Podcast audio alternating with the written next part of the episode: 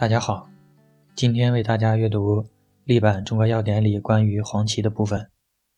黄芪从一九六三版药典开始收载。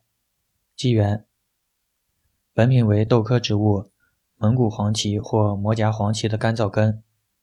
春秋二季采挖，除去须根和根头，晒干。在一九六三版药典里记载，本品为野生或栽培，主产于山西。甘肃、黑龙江、内蒙古等地，春秋二季采挖，以秋季采者质量较佳。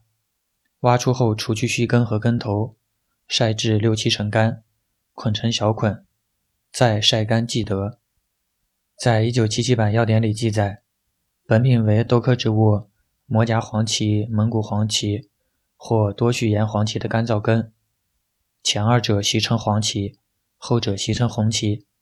从一九八五版要点开始，把红旗单列为一个品种。性状：本品呈圆柱形，有的有分支，上端较粗，长三十到九十厘米，直径一到三点五厘米，表面淡棕黄色或淡棕褐色，有不整齐的纵皱纹或纵沟，质硬而韧，不易折断，断面纤维性强，并显粉性。皮部黄白色，幕部淡黄色，有放射状纹理和裂隙，老根中心偶呈枯朽状，黑褐色或呈空洞状，气微，味微甜，嚼之有豆腥气。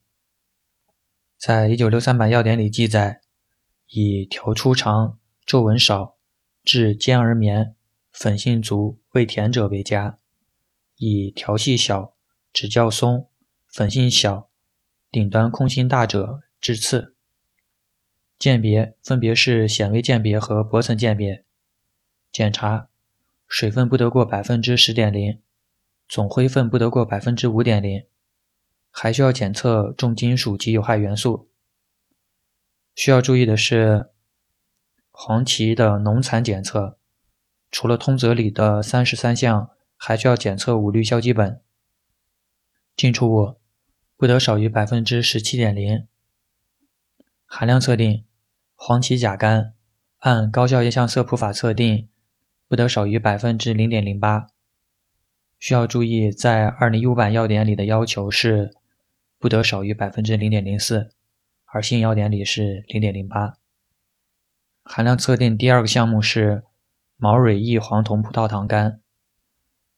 按高效液相色谱法测定，不得少于百分之零点零二。饮片炮制，除去杂质，大小分开，洗净，润透，切厚片，干燥。性状：本品呈类圆形或椭圆形的厚片，外表皮黄白色至淡棕褐色，可见纵皱纹或纵沟。切面皮部黄白色，幕部淡黄色，有放射状纹理及裂隙。有的中心偶呈枯朽状，黑褐色或呈空洞状，气微，味微甜，嚼之有豆腥气。除了横切面外的鉴别、检查、进出物及含量测定，同药材。性味与归经：肝，微温，归肺脾经。功能与主治：补气生阳，固表止汗，利水消肿。